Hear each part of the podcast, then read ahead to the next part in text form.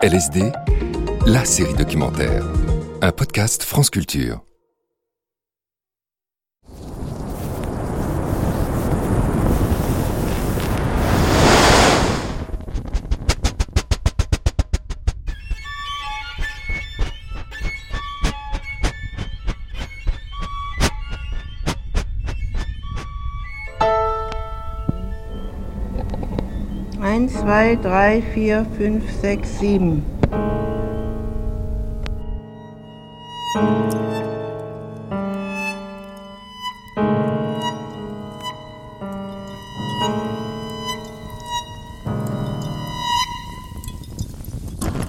Je me souviens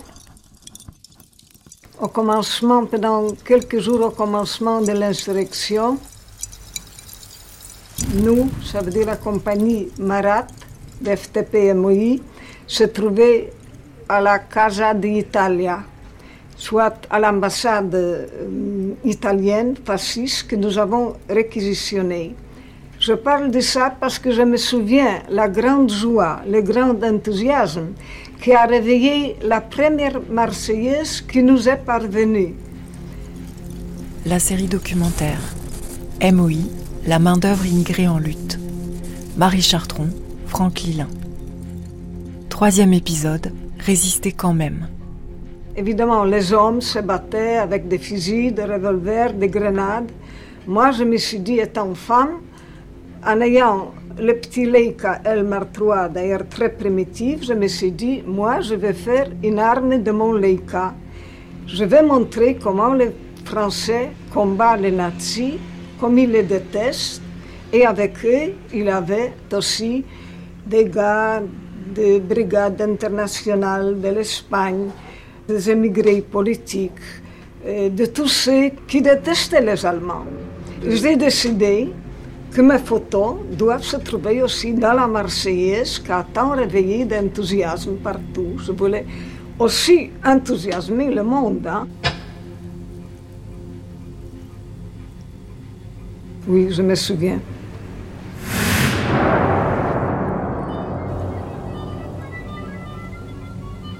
En 1939, la guerre a éclaté et euh, malgré que nous, les antifascistes, euh, la France avait déclaré la guerre à, l'Allemagne hitlérienne, mais on nous a internés. Il y avait des grandes fiches, euh, les ressortissants allemands, masculins d'abord, étaient internés dans des camps.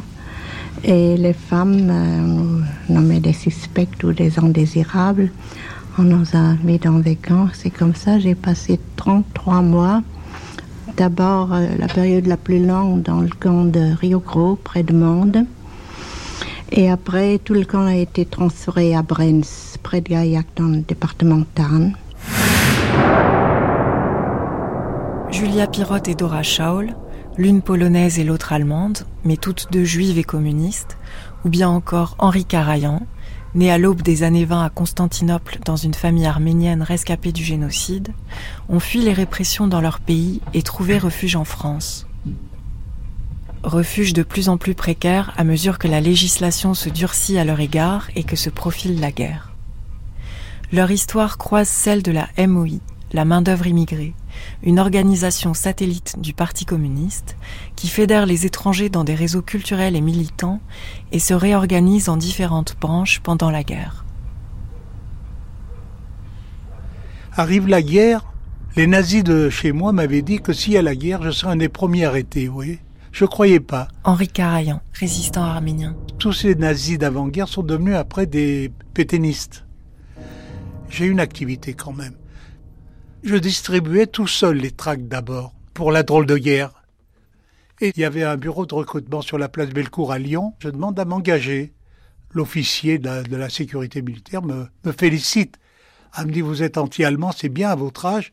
Ah, j'ai dit, pardon, je suis pas anti-allemand, je suis anti-nazi. Ah, mais dit, ça change, je peux pas vous prendre, nous avons des circulaires, vous êtes politique. Nous engageons pas les... Mais j'ai dit, je veux me battre. Euh, ça n'a rien à voir avec... Euh... Ils vont refuser. Une autre fois, il y avait l'avance allemande qui se faisait, c'était fin mai. Je vais sur la place, je dis, je veux absolument qu'on m'engage. Et alors, il a dit, bon, attendez, on va vous prendre. À la sortie, deux inspecteurs me mettent les menottes, ils m'emmènent à la préfecture de Lyon pour m'interroger. Alors, musclé, hein. On m'a mis une semaine dans un trou pour me faire avouer qui c'est qui distribuait les tracts. Euh. Bon, alors j'ai été arrêté, condamné, sans preuve, sans rien, puisque j'ai pas parlé. Et on m'a condamné à un an de prison pour moralité politique douteuse. Après mes un an de, de prison, j'étais très bien à la prison, j'étais coiffeur. Alors, même le gardien-chef, il m'a dit, Carayan, c'est dommage que tu n'aies pas condamné plus longtemps, je t'aurais mis coiffeur pour les gardiens. J'ai dit, je préfère sortir, je croyais d'être libre. Mais malheureusement, à la sortie, au greffe, il y avait deux gardes mobiles qui m'ont mis les menottes et ils m'ont emmené dans un camp dans l'Ardèche.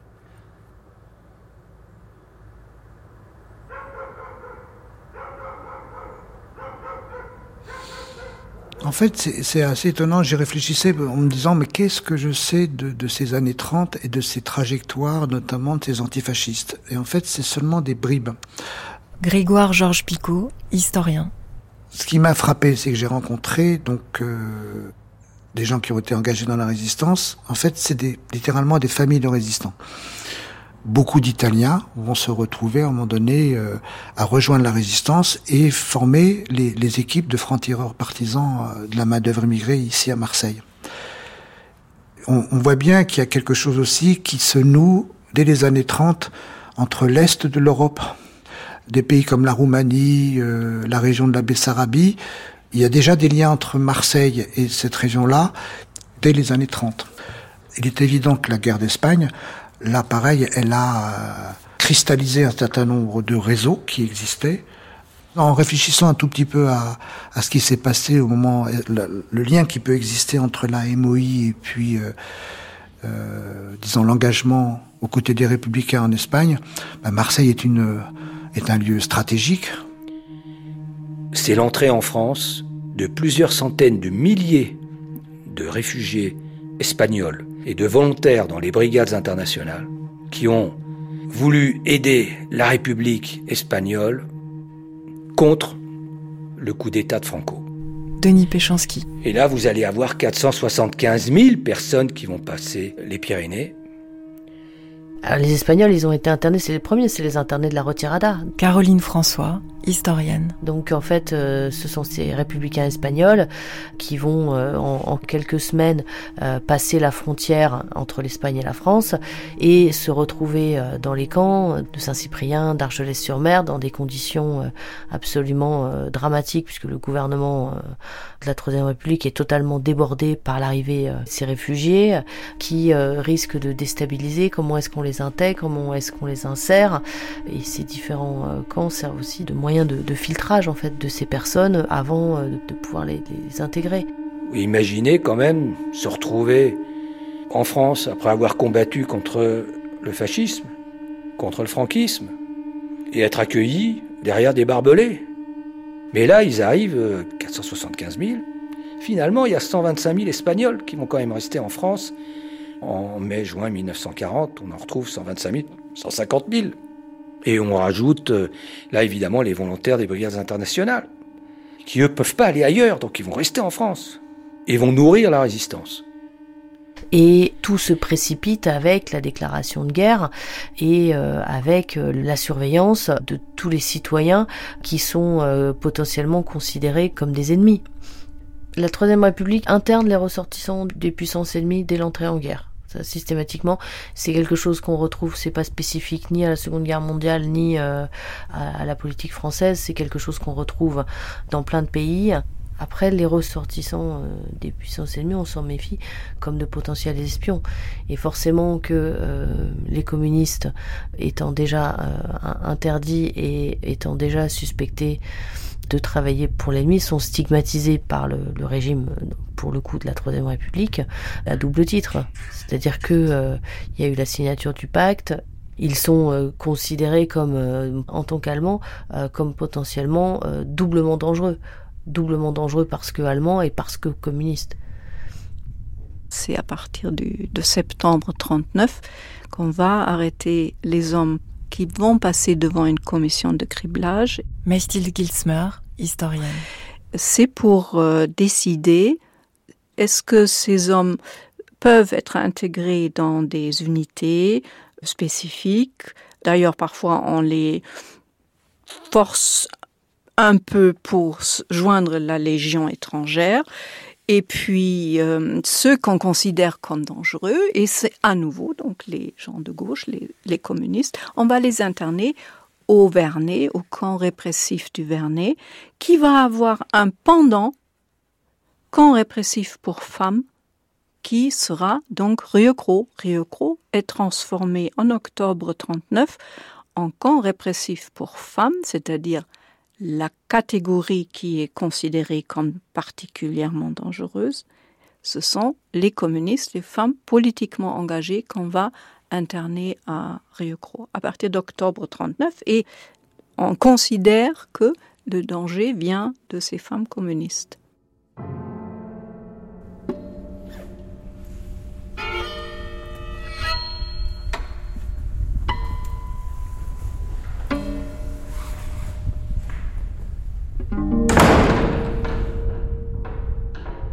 Dora Schaul. Le voyage a duré très longtemps. Nous sommes arrivés au milieu de la nuit dans le sud de la France, dans le département de la Lozère.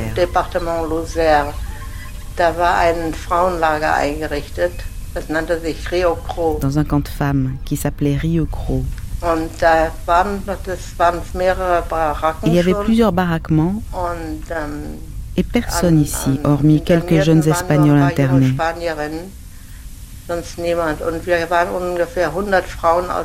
Et nous, nous étions une centaine de femmes de la prison. Nous avons d'abord été conduites dans un bâtiment en pierre en haut du camp, sur des chalits.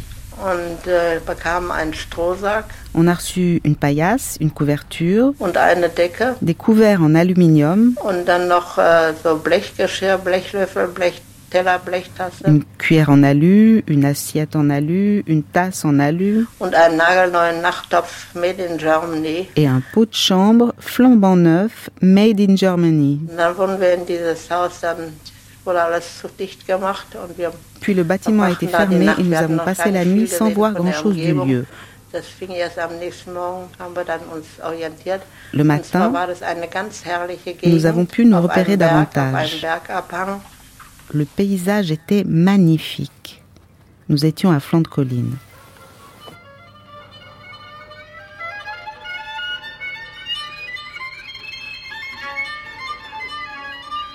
C'était des, de fortes têtes aussi, donc euh, des meneuses comme Teresa Noche d'une part, et puis les femmes espagnoles anarchistes d'autre part, les Allemandes effectivement disciplinée, très bien organisée.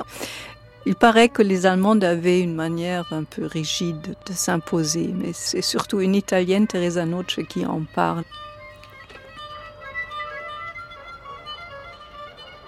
Teresa Noce était une femme qui avait déjà une grande expérience politique.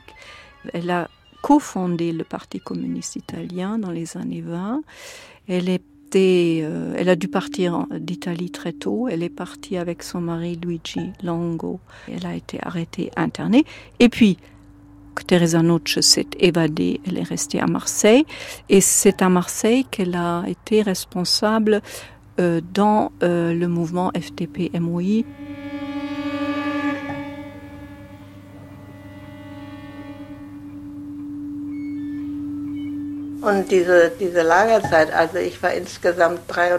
En tout, j'ai été internée 33 mois, presque 3 ans.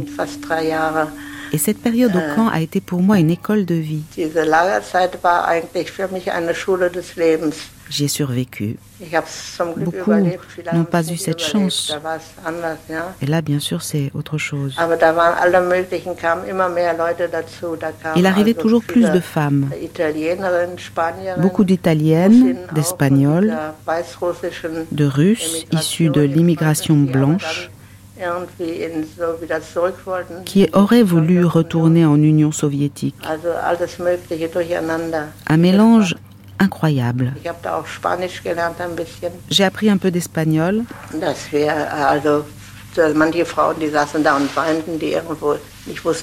Certaines femmes étaient prostrées et pleuraient car elles ne savaient pas où étaient leurs enfants, leurs hommes. Alors on s'est dit qu'on allait mettre un programme sur pied, des cours d'espagnol, de français. Beaucoup d'entre nous ne savaient pas encore bien parler le français, surtout les Allemandes. Indésirables. Elles sont appelées indésirables, dangereux pour l'ordre public, et les raisons d'internement sont très arbitraires. Elles sont suspectes au point de vue national, dangereux pour l'ordre public, indésirables, mais il y a aussi un terme qui est utilisé, qui peut étonner et qui est le terme de galanterie. On va les interner pour galanterie. Quel est le lien entre galanterie et activité politique? On suppose que la femme politique, elle est dangereuse également au niveau de son corps et au niveau de sa sexualité. Donc, il y a une dépolitisation de l'activité des femmes en réduisant son activité politique au terme de galanterie. Ce sont des jeunes femmes qui vivent seules et autonomes et ce n'est pas normal à l'époque. Vivre seule, en plus avec des hommes éventuellement, ce qui était le cas parce qu'elles se mettaient ensemble avec des hommes, donc ça ne peut être que des femmes de mœurs légères la plupart des hommes étaient faire la guerre, étaient prisonniers de guerre.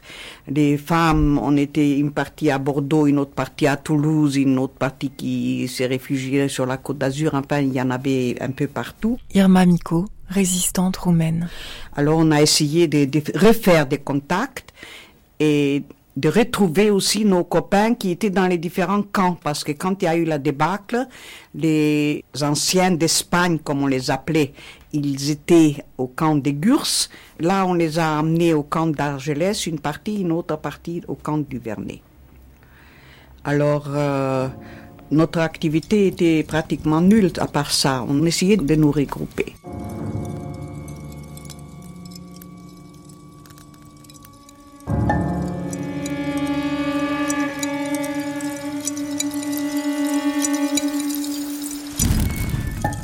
À la suite du pacte germano-soviétique et de l'engagement d'un certain nombre d'immigrés et de Français dans l'armée euh, française. Le parti est donc interdit, ces organisations de masse aussi, euh, mais le Parti communiste continue à exister clandestinement. Zoé Grimbert, historienne. Mais dans le cadre de cette clandestinité, le lien entre la MOI et le PC est rompu. Parce que le PC estime, et c'est ce qu'il dit, ce qu'il défend auprès des dirigeants de la MOI, qu'il ne peut plus, euh, dans ce contexte, s'occuper des problèmes des immigrés et de leurs organisations. Mais la rupture des liens entre la MOI et le PC est, temporaire, bien sûr, mais elle ne conduit pas à l'arrêt de l'activité des immigrés. Et donc très vite, les organisations juives, qui sont de facto dissoutes, sont reconstruites et sont sous l'égide de Louis Gronowski, qui entreprend leur reconstitution sous une forme clandestine. Ce qu'il faut savoir sur Louis Gronowski, c'est que il a vraiment une expérience de la direction, puisque avant de rejoindre la direction de la Moy à la fin des années 30, il avait été à la tête de la section juive de la Moy. Donc il a cette habitude de la direction, donc cette habitude de l'organisation, ce qui lui permet à l'automne 39, après l'interdiction du PC, de reprendre ses activités auprès des juifs. Donc là, il, vraiment, il se place au niveau des organisations juives qu'il entreprend de reconstituer en appelant un certain nombre de militants auprès de lui à partir d'octobre 39. Donc en fait, ce qu'on voit là dans cette reconstitution, c'est la capacité de ces organisations. On n'est pas en résistance encore, on n'est pas dans un moment de résistance, on est dans un moment de clandestinité. Mais c'est cette capacité à se réorganiser dans la clandestinité de manière extrêmement rapide, compte tenu du fait que le Parti communiste a été interdit euh, moins d'un mois avant. Donc à l'automne 39, on est déjà dans cette reconstitution. Et ça, c'est vraiment central, et ça s'explique par leur trajectoire. On ne peut pas le comprendre sans leur trajectoire.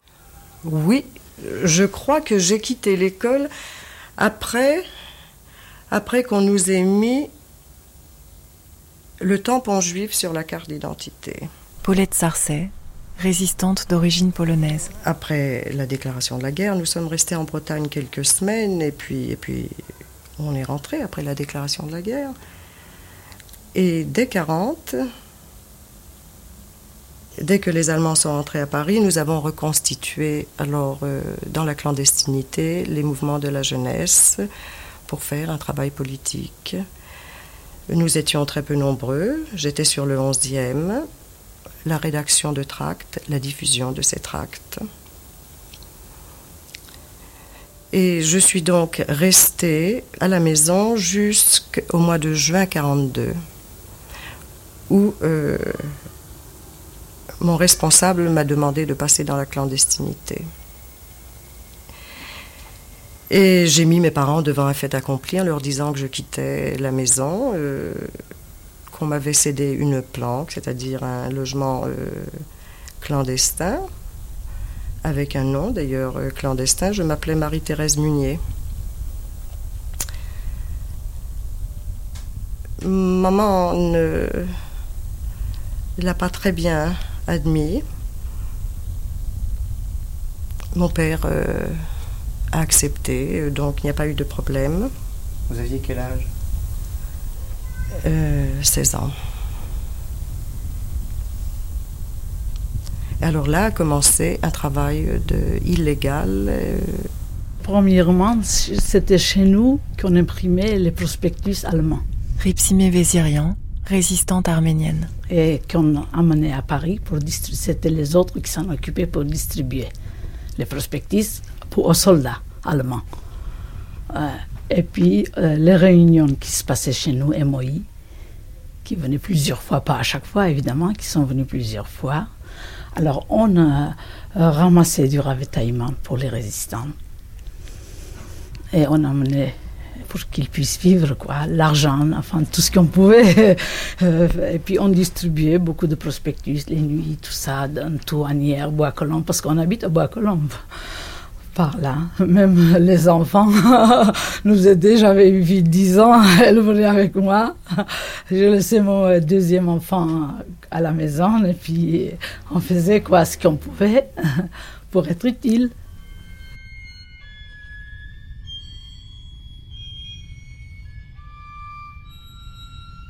Et les militants sont organisés par groupes de trois et colportent la presse illégale, des tracts, etc dans Paris, notamment à l'échelle des immeubles, des quartiers, des ateliers.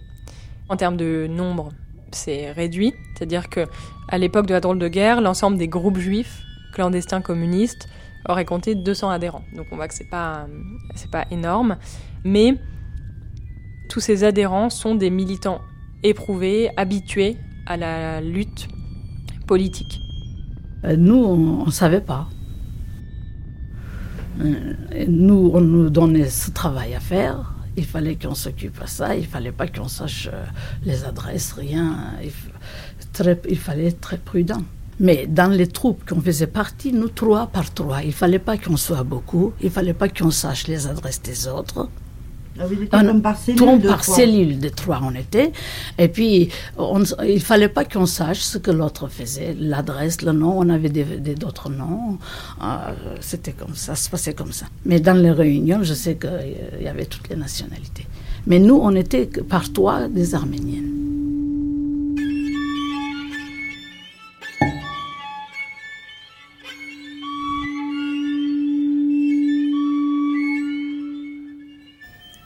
Bref, la clandestinité commençait dès qu'on fermait la porte derrière nous. Il fallait se méfier des voisins. On ne pouvait jamais savoir qui étaient les voisins.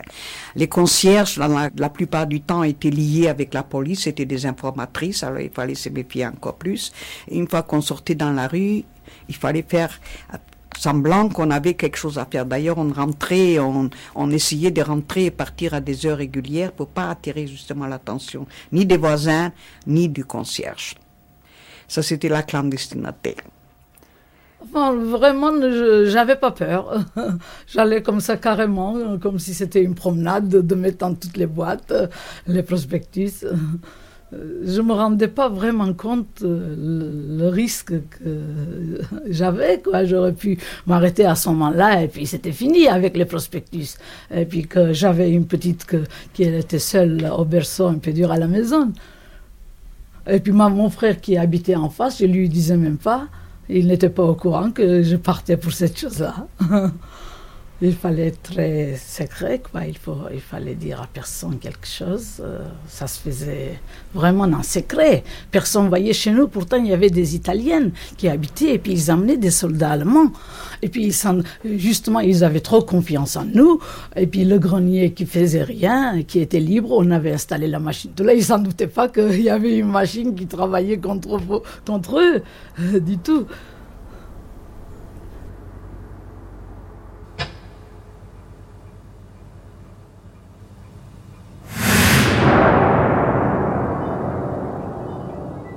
La mort est là. Bah, bien sûr qu'on a peur. On a peur et puis on n'a pas peur non plus. Voilà. C'est, il faut. C'est.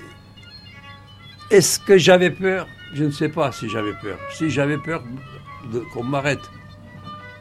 Mais j'étais content quand, par exemple. Arsène Tchakarian, résistant arménien. Il y a quelques tracts qu'on a distribués, puis je sais ce qui est écrit sur les tracts. Levez-vous, ah bah putain, faut chasser les, les nazis ou enfin l'occupant. Et ce que je fais, ça m'encourage. Mais quand euh, je vais pour distribuer ça, je fais très attention parce que je sais que la mort m'attend aussi.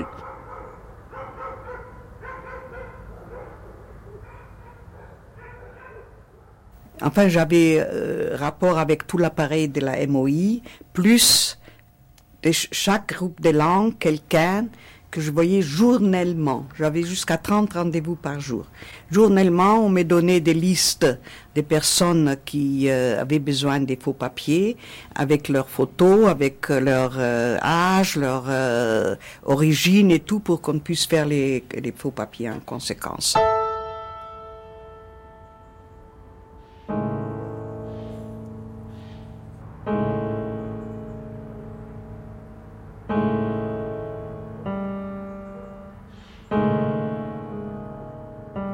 Il a été décidé en, 1941, début de l'été 41, d'organiser ce qu'on a appelé le travail allemand. le travail allemand, faut préciser, hein, c'est évidemment le travail de propagande à l'intérieur des troupes allemandes. Denis Péchanski. Les deux principaux responsables à ce moment-là sont Otto Niebergal, qui est un communiste allemand, qui heureusement pour lui n'a jamais été arrêté, et Arthur London, qui va être détaché du triangle de direction de la main-d'œuvre immigrée pour être l'un des principaux responsables de euh, la mise en place de ce travail allemand. L'objectif, il est clair, c'est d'essayer de travailler euh, les troupes allemands de l'intérieur en quelque sorte et on va sortir un journal. On va essayer de le faire distribuer par les Allemands eux-mêmes. On va essayer de, de trouver chez les Allemands des sociodémocrates, des communistes, ben, évidemment, qui se trouvaient mobilisés. Ou bien des gens qui, au fur et à mesure qu'avance euh, la guerre, euh, bon, essayent de prendre un petit peu de distance. Donc ils vont distribuer des tracts, pour ceux qui sont convaincus. On fait des tracts, on fait des, des, des journaux en allemand, et puis on essaye de prendre contact avec les militaires allemands. Et ça, ça se fait en particulier par un, groupe, un groupe de, jeunes femmes qui a été euh, dirigé bientôt par euh, une autre responsable d'ailleurs de, la MOI qui va être versée dans le travail allemand, qui est Irma Miko, et qui va euh, organiser un groupe de jeunes germanophones, juifs pour la plupart, mais qui parlant allemand évidemment n'étaient pas suspects, et qui la plupart étaient d'origine soit autrichienne, soit tchèque, soit euh, roumaine, soit hongroise, mais qui étaient euh, germanophones. J'ai travaillé pendant huit mois à la MOI comme permanente.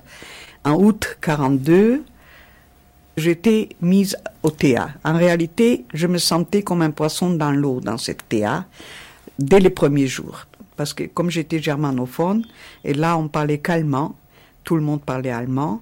Ça a été euh, organisé par Arthur London aussitôt que la guerre, que les troupes allemandes ont envahi l'Union soviétique, on a créé cette TA. Et les premières étaient les Autrichiennes.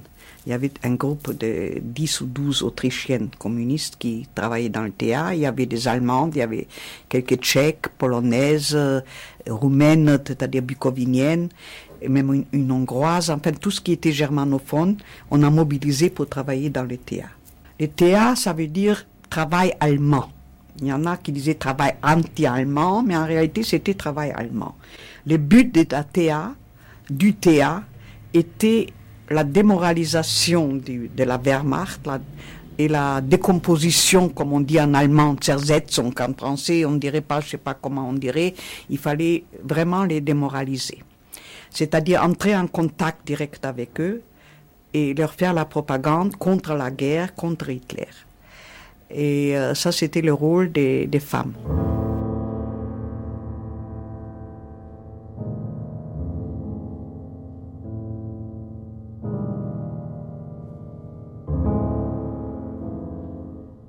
41, on est à Rieucros, les femmes essaient d'émigrer. Mais il y a toujours parmi les femmes allemandes, ça je le sais à partir de ce que m'a dit Dora Schaul, il y a ce sentiment de ne pas vouloir quitter l'Europe parce qu'on veut continuer à faire de la résistance. Donc c'est pour ça qu'elle reste encore. Et donc Dora Scholl qui est restée va être euh, transférée à Bruns en février 42. Et c'est là, en 42, qu'un certain nombre de femmes décident de finalement de s'évader pour joindre des Allemands qui vivent déjà dans l'illégalité en France et pour faire de la résistance. Avec l'armistice, à partir de la signature de l'armistice en juin 40, là, les politiques d'internement, elles vont relever à la fois des accords d'armistice qu'ils ont signés, qui prévoient donc le transfert des juifs, des antifascistes, des antinazis, la remise de toutes ces euh, personnes aux autorités allemandes en vue de leur transfert vers euh, les camps de concentration en Allemagne. Ensuite, euh, il va y avoir un internement par euh, les autorités euh, d'occupation suite aux différentes rafles, mais c'est une autre euh, politique et c'est une autre administration. Et donc en fait, ces étrangers juifs, non juifs, allemands, anti-nazis, qui se retrouvent là, comme l'exemple de Dora Scholl, internés pendant 33 mois, ce sont différentes politiques qui vont la maintenir dans l'internement. Mais ce qu'elle dit très bien, c'est qu'elle est bien arrêtée par des Français, euh, surveillée par des Français. Quand elle s'évade, elle est en zone sud, donc c'est encore euh, les autorités françaises, là pour le coup, qui ne sont plus les mêmes que celles qui sont qui, l'ont arrêtée. Ce sont les mêmes fonctionnaires. C'est ça aussi qui est intéressant. C'est les, mêmes. Mais en fait, ce qu'elle dit bien, le basculement, c'est l'invasion de la zone sud par les Allemands, et euh, donc là, la présence des, des Allemands dans, dans toute la France. Donc, Dora s'est évadé le 14 juillet 42 et le 26 août 42, les femmes juives sont déportées et son nom se trouvait sur la liste. Donc si elle était restée, si elle ne s'était pas évadée, elle aurait été déportée. Elle profite de la journée du 14 juillet pour s'évader avec une, autre femme, une, une autrichienne. Elle va d'abord à Toulouse et puis elle va à Lyon pour trouver des, des camarades dont elle connaît l'adresse et puis elle va participer à la résistance à Lyon. Et c'est le cas d'ailleurs d'autres femmes comme Teresa Noce qui s'est évadée, qui a fait de la résistance à Marseille, et euh, plein d'autres femmes qui se sont évadées et qui ont rejoint la résistance.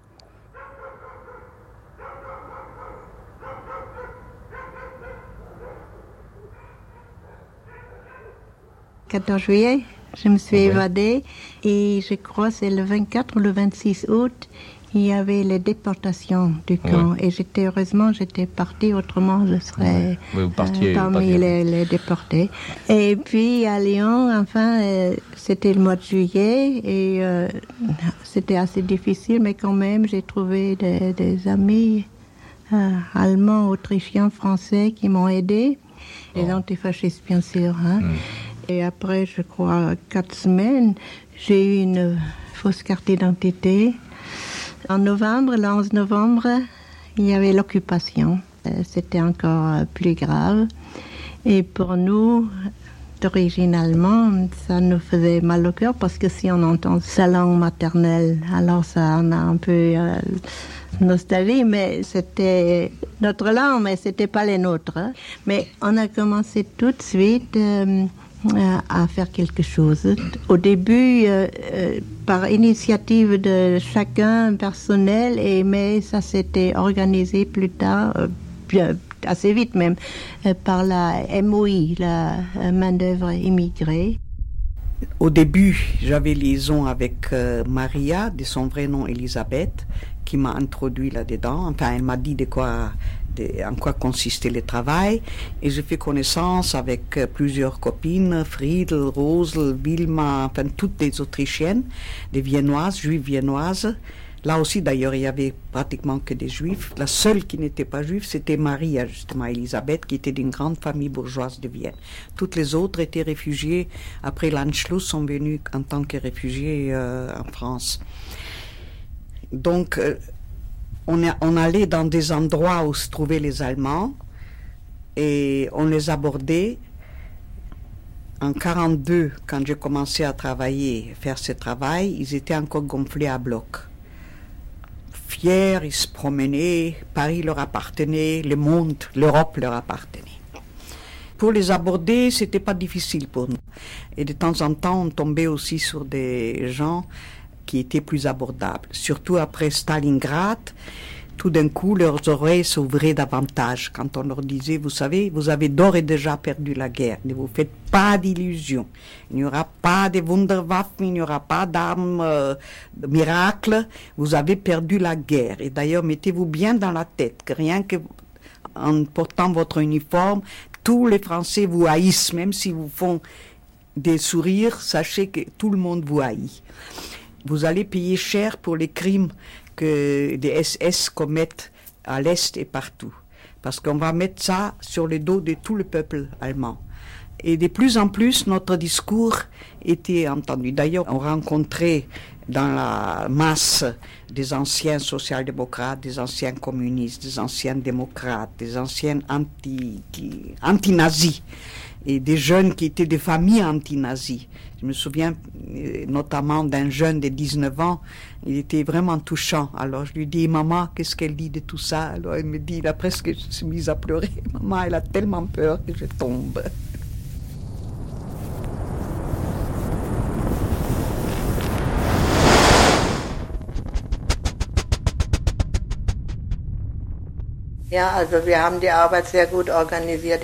On a très bien organisé le travail à Lyon. On sortait avec Henriette pour faire de nouvelles rencontres.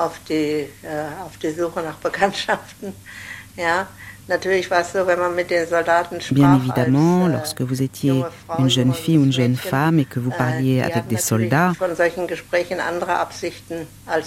leurs intentions n'étaient pas les mêmes que les vôtres. Mais on arrivait toujours à s'en sortir. Déjà parce que nous sortions toujours par deux, et les soldats devaient eux aussi toujours se déplacer à deux. Ça facilitait les choses. J'avais une petite fable toute prête. Un fiancé jaloux, il ne fallait surtout pas qu'il me voie, etc. On s'en est toujours bien sorti. Il fallait énormément de psychologie, de savoir-faire, du feeling, comme on dit aujourd'hui pour savoir à qui on avait affaire. Moi, au bout de cinq minutes, je savais si les discours qui me tenaient étaient authentiques ou si, au contraire, c'était un piège. Parce qu'il y en avait aussi qui étaient des, des nazis enragés et qui essayaient de nous piéger.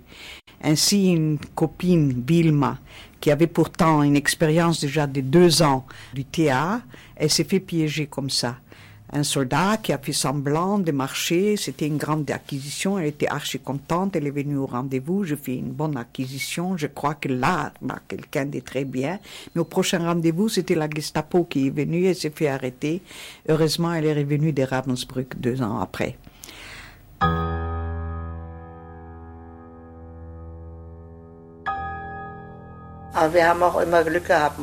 C'est vrai qu'on a toujours eu de la chance.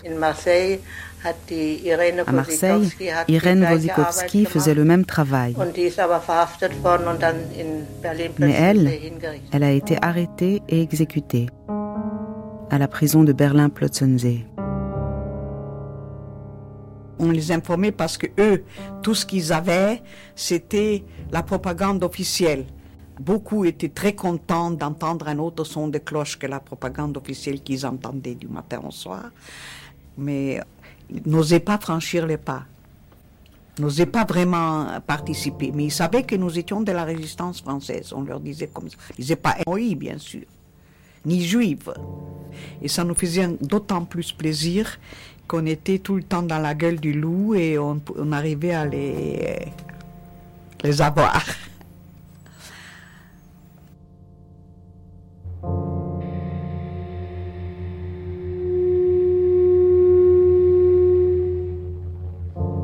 Frauen und Mädchen, die sollten dann versuchen,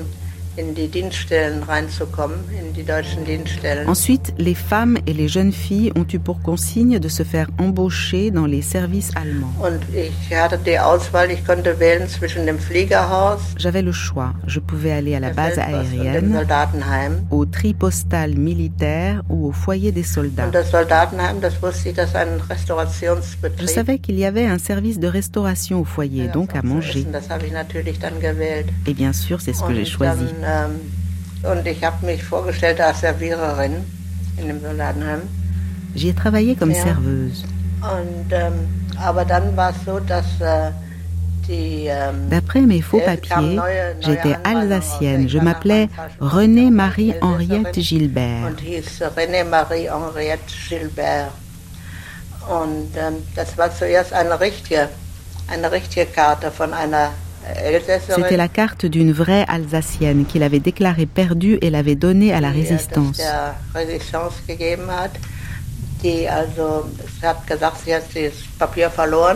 J'ai hérité de sa carte et elle. Ja, diese äh, Marie Gilbert, René je ne l'ai jamais rencontrée. War es so, dass die neue Anweisung kam, dass alle Elsässer überprüft würden, ob sie deutschstämmig oder nicht Mais un nouveau sind. règlement est tombé imposant le contrôle de tous les Alsaciens pour voir s'ils étaient de souche allemande ou non.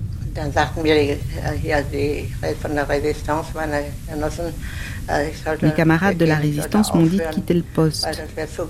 Cela aurait été trop dangereux de rester. Gemacht. Plus tard, on a fait des faux papiers plus sûrs. Je me suis donc fait embaucher au tri postal militaire, la poste des armées. Zivilbevölkerung. Ils recherchaient des civils pour travailler.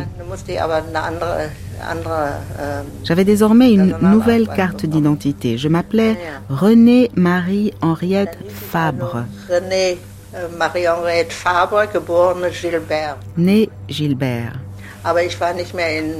Je n'étais plus originaire d'Alsace, mais de Toulouse. Une vraie Française donc. Ähm, Seulement voilà, quand on parle plusieurs langues, il faut l'expliquer. um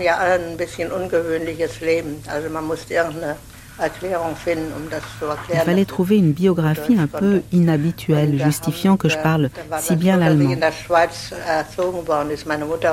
J'avais donc été élevée en Suisse, ma mère était suisse et comme j'avais un défaut de prononciation, j'avais pris des cours auprès d'un professeur allemand.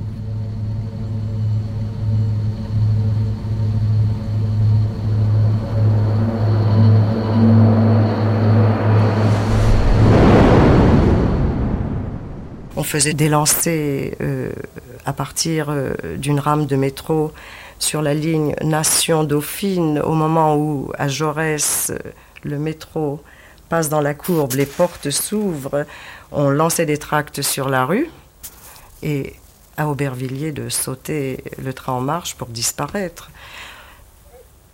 Je crois que les jeunes ont fait un travail euh, extraordinaire. Donc, nous étions très actifs. euh, nous avions eu des chutes, des camarades arrêtés au moment où ils collaient des affiches, où ils distribuaient des tracts.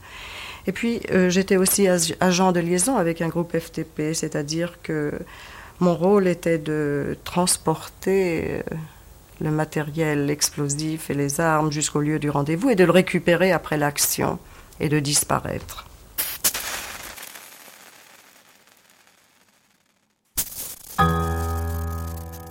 Dans le cadre du tournant armé du PC, les jeunes juifs de la section juive s'engagent d'abord dans ce qu'on appelle l'organisation spéciale, OS, qui est une organisation spécialisée dans le sabotage et qui est créée dès le premier semestre 1941 par le PCF. C'est intéressant. Zoé Grimbert. On est avant la fin du pacte, avant Barbarossa. Et ces jeunes juifs qui ont été dans l'organisation spéciale, au printemps 42, rejoignent les FTP Moy. Donc ce sont ces groupes armés de la Moy, construits sur le modèle des francs-tireurs partisans du Parti communiste. Et les directives du parti sont claires. Le but, c'est que chaque organisation communiste doit verser 10% de ses effectifs dans les FTP Moy. Il y a quatre détachements FTP Moy qui sont créés. Il y avait un entraînement. Euh, moi, personnellement, j'ai eu un, peu d'entraînement. J'ai pas eu le temps d'être euh, un soldat FTP puisque j'ai été arrêté avant, mais on a eu sur l'effort de Romainville. Bon, alors à lancer des grenades. Euh, avec euh, du factice. Hein. On n'avait pas des armes comme ça. le peu qu'il y avait, il fallait euh, qu'on s'en serve pour les actions. Il y avait aussi un travail d'espionnage ou non? Là, c'était que du... Non, mais moi, j'avais rien à faire, ni avec les services techniques qui s'occupaient des tracts. Dans chaque groupe de langues, il y avait un ou deux qui étaient détachés pour distribuer les tracts. Moi, j'étais lié que avec les femmes et avec les soldats allemands. Mais euh, il y avait ça, c'était un deuxième secteur Il y avait un troisième secteur des copains et des copines qu'on infiltrait dans les services allemands, jusque dans la Gestapo, à commencer par les bureaux de recrutement des, des volontaires qui allaient en Allemagne et jusque à la Gestapo.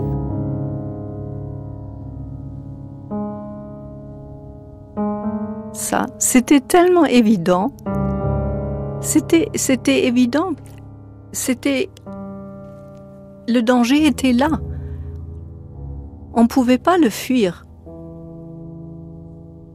Il fallait passer par là. Nous, on a le temps de réfléchir, on connaît les dangers, mais ces femmes ont agi, elles étaient dans l'action, dans la survie et dans l'action. Et ils n'avaient pas le temps d'avoir peur. Là, il s'est agi de se battre. Moi, j'ai été surtout euh, frappée par le fait que c'était à ce point dangereux, effectivement, que c'était dans la gueule du loup. Et qu'on les a envoyées, ces femmes, dans la gueule du loup, et que ce n'était pas vraiment reconnu après la guerre dans la juste valeur de ces activités, que les femmes, on n'en a pas vraiment parlé.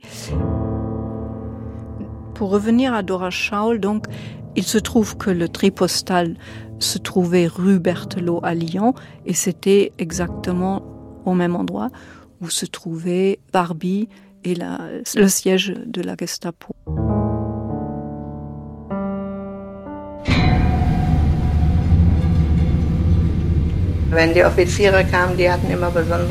Les officiers arrivaient toujours dans des voitures spéciales, des grosses Mercedes. On les remarquait. On regardait toujours par la fenêtre. On voyait aussi les prisonniers entrer, mais jamais repartir. Ils étaient tirés du fourgon cellulaire, roués de coups de pied, toujours attachés par deux.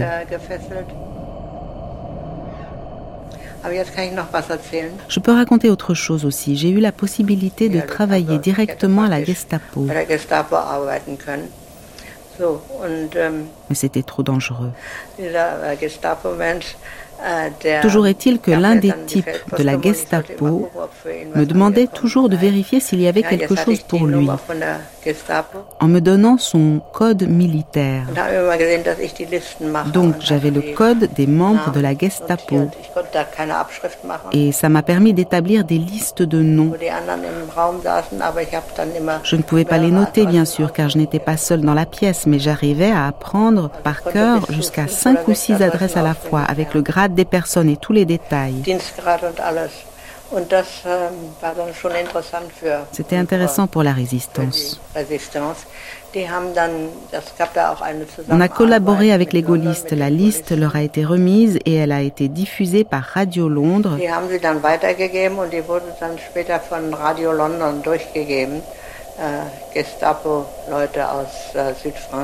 Désignant les membres de la Gestapo de la zone sud.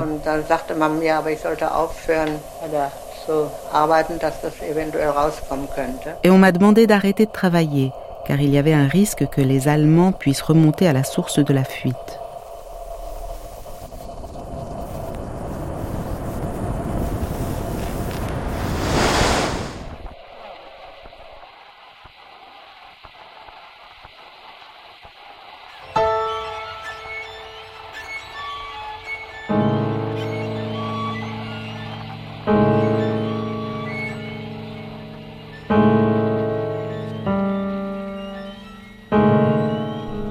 De Gaulle, le 30 août 1944.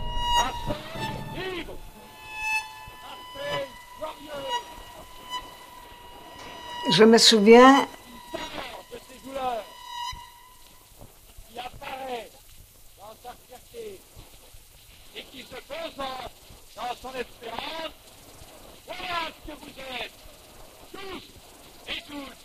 ici rassemblés.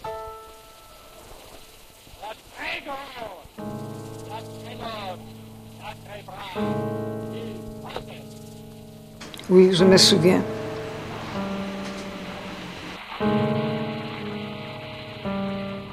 Oui, je me souviens. Le marché se trouvait pas loin du lieu de combat, au Vieux-Port. J'ai photographié dans la journée et la nuit, j'allais à la Marseillaise comme photoreporter. J'ai développé mes films, mes photographies.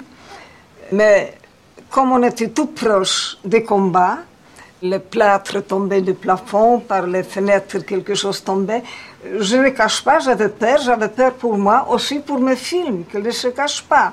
Alors je me, suis dit, je vais me sauver en développant les photos sous la table. Je me suis mis sous la table avec ma cuvette et mes films, ainsi je les ai développés.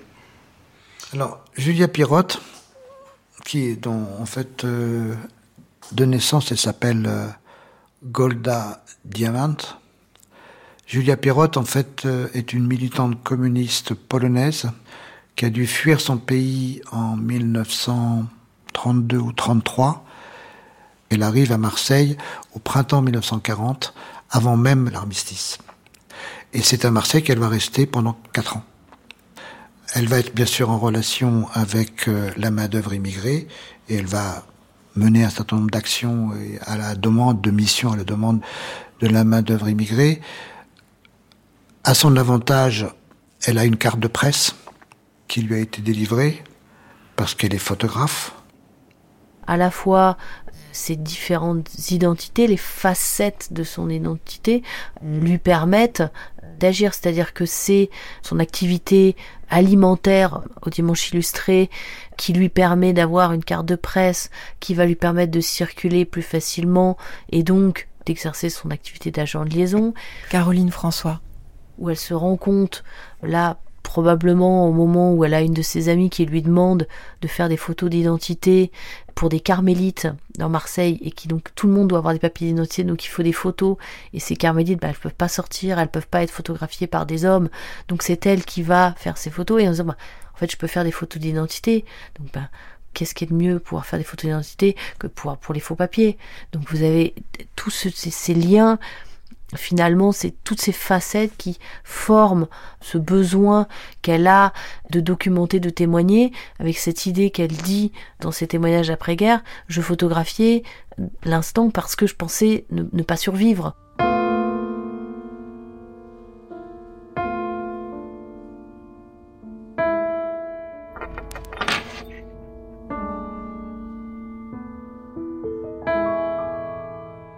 c'est qu'ils sont euh, deux sœurs et un frère, Marek, Julia, Mindla. L'importance qu'elle a, elle, Mindla, au, sein de cette histoire, elle est colossale. Fameuse déclaration de Louis Gronowski qui dit « Nous avons été contactés par les dirigeants du travail allemand pour qu'on vienne leur apporter notre aide. » Et à ce moment-là, Mindla va faire le va-et-vient, entre autres, entre zone non occupée et zone occupée, entre le nord et le sud de la France, où notamment à Marseille, elle doit retrouver des membres du Parti communiste allemand. Et effectivement, elle sert un petit peu de agent de liaison, là encore, mais euh, avec des responsabilités très importantes, de faire passer des informations des deux côtés. Et c'est dans, dans ces circonstances terribles qu'elle va être arrêtée à la ligne de démarcation en juillet 42 faut attendre août 1944 pour que Midla, sa sentence de condamnation, elle est condamnée à mort et elle est guillotinée. En août 1944, au moment où Julia célèbre, elle, la libération de, de Marseille, donc il y a ce côté aussi, cette proximité des deux dates qui sont assez fortes, mais on voit bien à travers ces deux parcours que l'une participe à la libération du pays avec les mouvements de résistance et que l'autre paye de sa vie justement son engagement résistant.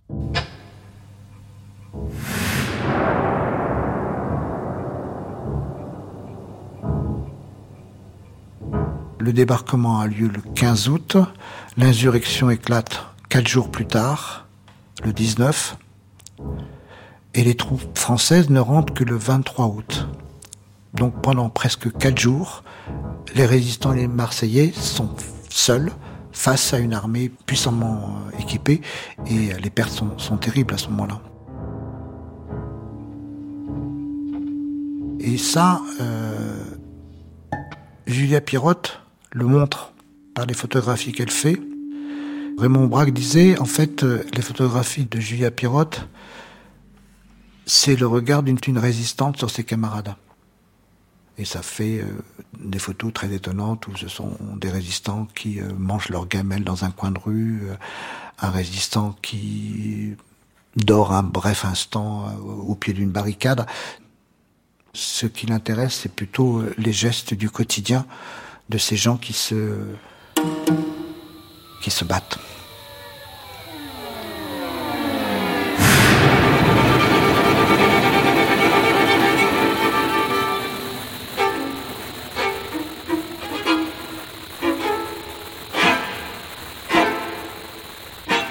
Merci à Grégoire Georges Picot, Denis Péchanski, Mestil Kilsmer, Zoé Grimbert et Caroline François.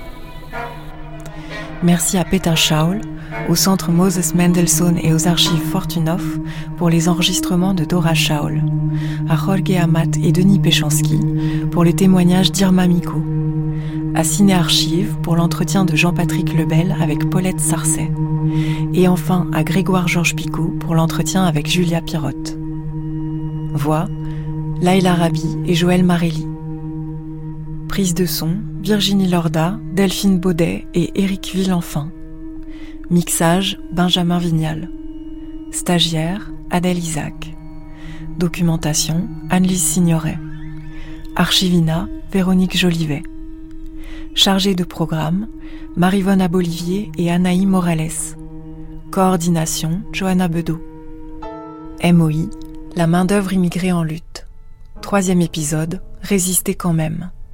Un documentaire de Marie Chartron réalisé par Franck Lilin.